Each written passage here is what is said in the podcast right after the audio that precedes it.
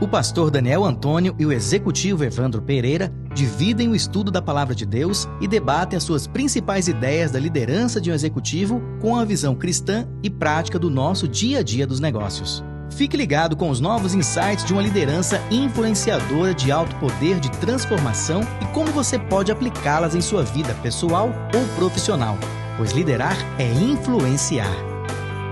Está começando agora mais um episódio do Jesus Cast Princípios de Liderança. Olá, sejam muito bem-vindos a mais um episódio do Jesus Cast. Estamos bem perto da conclusão de nossa primeira temporada e, como parte de alguns aprendizados desses 10 meses dessa jornada, para levar até você, nossos ouvintes do Jesus Cast e seguidores do Jesus Coaching, um conteúdo bacana, rápido, prático e proporcionando um alto impacto em sua liderança influenciadora estaremos executando pequenas mudanças estruturais em nosso conteúdo, onde esperamos ansiosamente o seu feedback através das nossas redes sociais. Fique agora com um novo episódio 10, com mais um princípio de liderança. Sucesso pessoal ou profissional está completamente interligado com a arte de desenvolver um sucessor.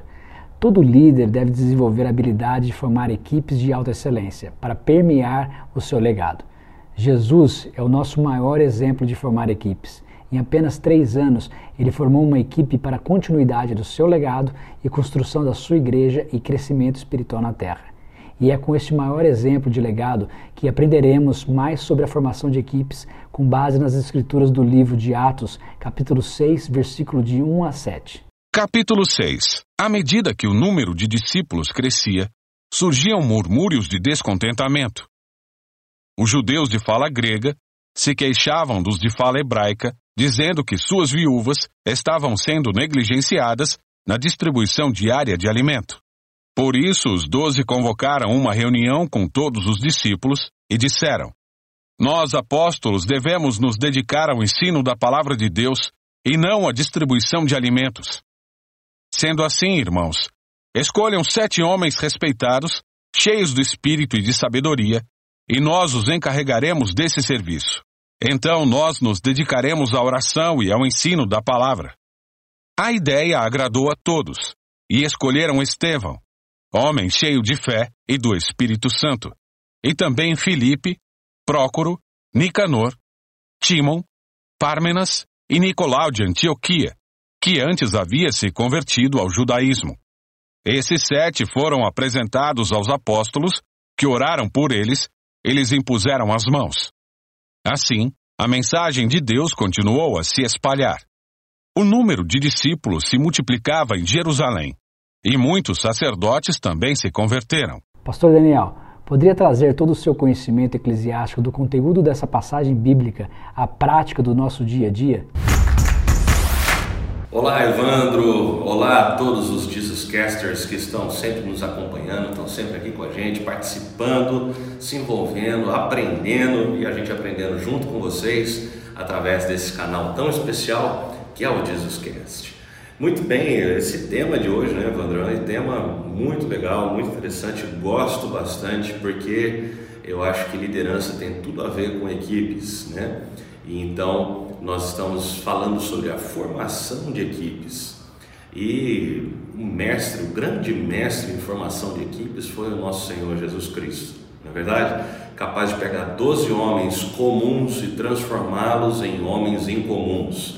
Então eu creio que um grande líder, ele tem essa capacidade de pegar homens comuns, pessoas comuns e transformá-las em pessoas especiais. E assim formamos grandes equipes. Mas esse texto que nós acabamos de ler é em um momento muito interessante, é no princípio da igreja, lá em Atos, capítulo de número 6, do verso 1 em diante, aonde nós vemos ali os apóstolos, os discípulos, essa primeira grande equipe formada pelo Senhor Jesus, se vê agora na necessidade de partir é, para outros outros campos, é, outros trabalhos, se dedicarem mais a isso, porque a demanda estava crescendo, uma outra demanda estava crescendo, que era de cuidar dos órfãos, das viúvas, dos necessitados e ajudar a dividir e compartilhar de maneira justa. E então eles resolvem instituir os diáconos, uma nova equipe, uma nova liderança. E aqui eu achei muito interessante esse texto, porque ele mostra para a gente exatamente isso, né? É, onde a demanda atual, ok, que é a mais importante, estava sendo deixada de lado, ou melhor, não estava sendo priorizada, que era a pregação da palavra, a oração, o jejum, e uma nova demanda que também era importante mas que aquela primeira equipe, a equipe inicial, que estava focada nessa outra demanda inicialmente, estava atendendo aqui agora e não estava fazendo nenhuma das duas coisas bem feitas. E foi então compreendido, né? chegou-se ao bom senso da necessidade de formar novas pessoas. E então vieram os diáconos, mas não vieram de qualquer maneira. E eu entendo assim também. A formação de equipes ela não pode ser feita de uma maneira aleatória. Jesus, obviamente, sabia o que esperar de cada um dos seus discípulos e por isso recrutou a cada um deles, sabendo aonde eles iriam chegar, o potencial que eles teriam e o que eles poderiam fornecer a Jesus. Mas os discípulos aqui agora, ao estabelecer essa nova equipe, ao recrutar essa nova equipe, eles também eles buscam algumas virtudes, algumas qualidades ou algumas qualificações específicas para esse trabalho. O texto nos diz que eles buscaram um homem de boa reputação. Por que um homem de boa reputação? Exatamente para que ninguém entendesse que houvesse privilégio para um ou para outro, que estava ajudando mais a um, ou ajudando mais a outro, ou tirando proveito daquela situação de ter os mantimentos e até mesmo os recursos financeiros nas mãos para compartilhar com o povo. Então era necessário alguém que tivesse um bom nome, alguém que tivesse credibilidade entre as pessoas, alguém que tivesse credibilidade entre o povo para estar em meio àquela equipe. Depois, a segunda qualificação extremamente importante é de que fossem homens cheios do Espírito de Deus. Ou seja, gente cheia de Deus. Se vai fazer o trabalho de Deus, tem que ser cheio de Deus, tem que ter uma identificação. Assim como eu creio que deve ser na empresa também, ou nos trabalhos, deve haver uma identificação. Uma identificação com a empresa, a identificação com os valores, a identificação com os princípios. Ali eram homens cheios do Espírito para fazerem o trabalho do Espírito. E a terceira grande qualificação é serem cheios de sabedoria. Obviamente, porque iriam lidar com as mais diversas situações, as mais diversas pessoas. Gente que achava que estava sendo injustiçada, injustiçada para receber menos do que outro e assim por diante.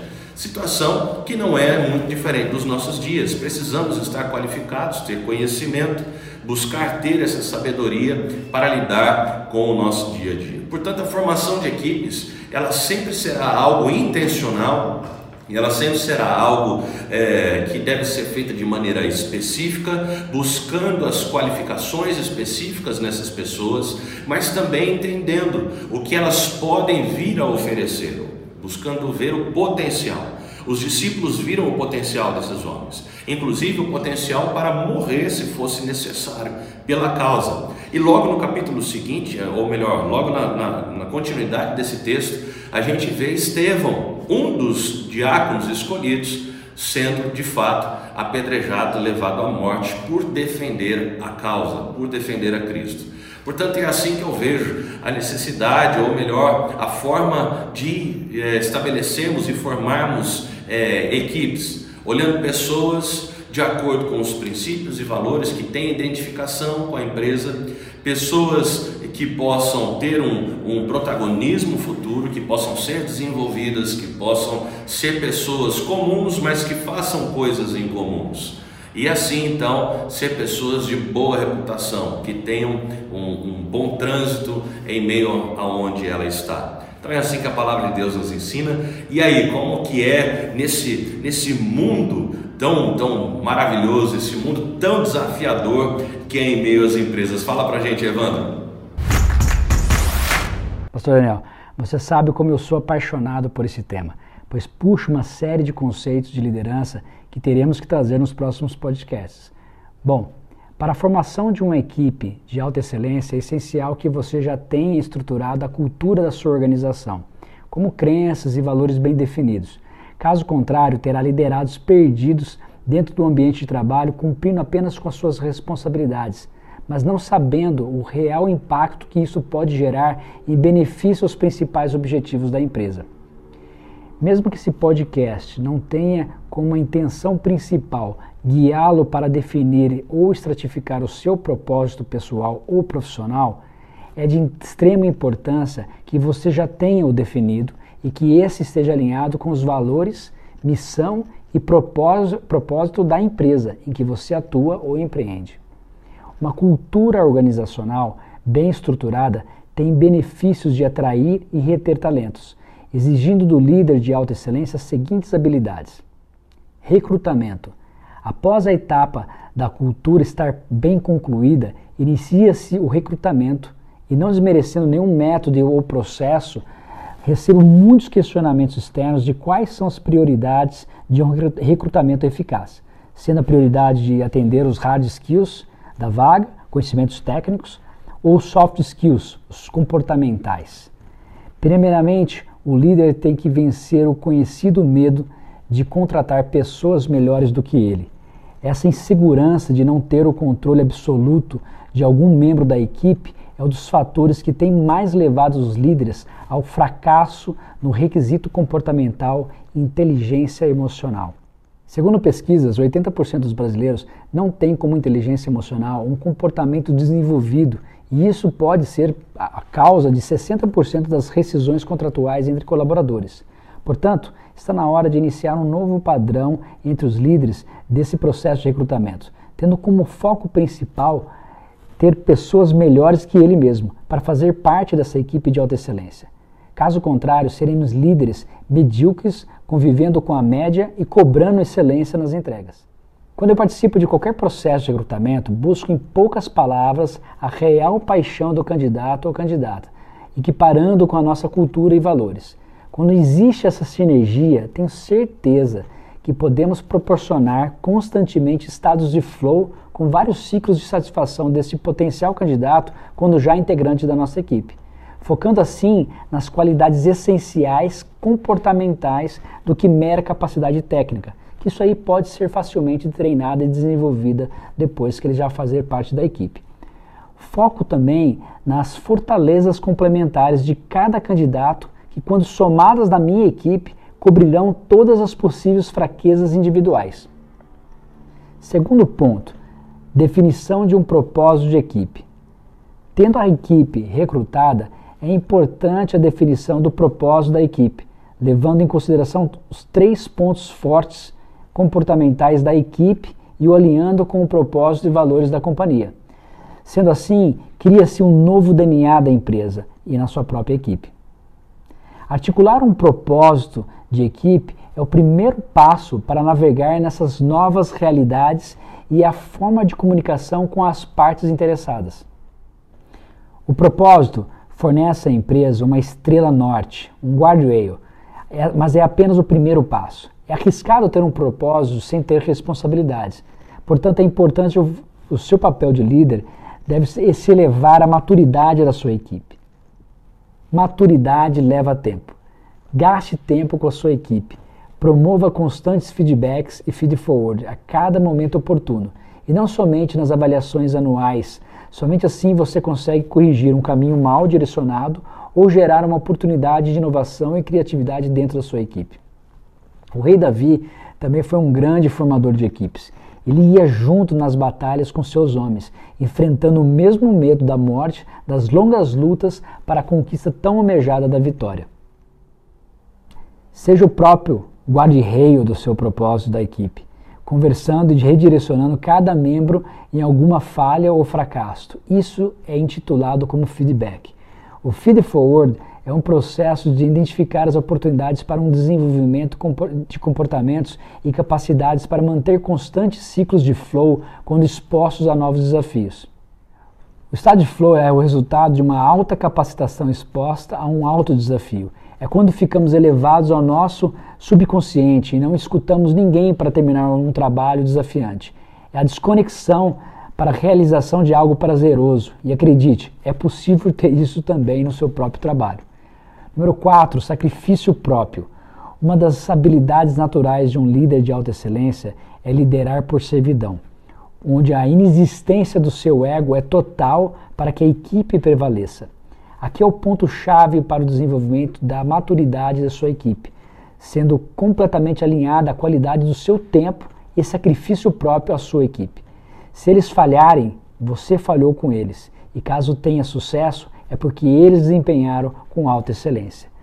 Você conseguiu perceber no que eu acabei de mencionar que o líder não se destaca no sucesso, correto? E não é necessário, pois você já conquistou a posição de referência. É como, ao tornar-se um líder, você vira o propósito das pessoas, sendo uma estrela norte e um guarda-reio para o sucesso da equipe. Quinto ponto, celebre.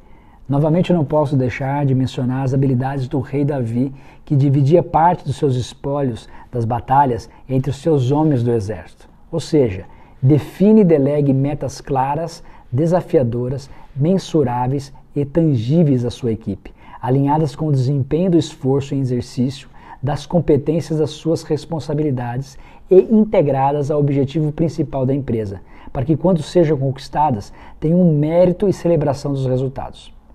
E por último, mas não menos importante, honre cada indivíduo da sua equipe, conhecendo as suas paixões, medos, sonhos, anseios e desejos para que você possa influenciá-los com seu bom perfume em todas as áreas da vida de cada colaborador.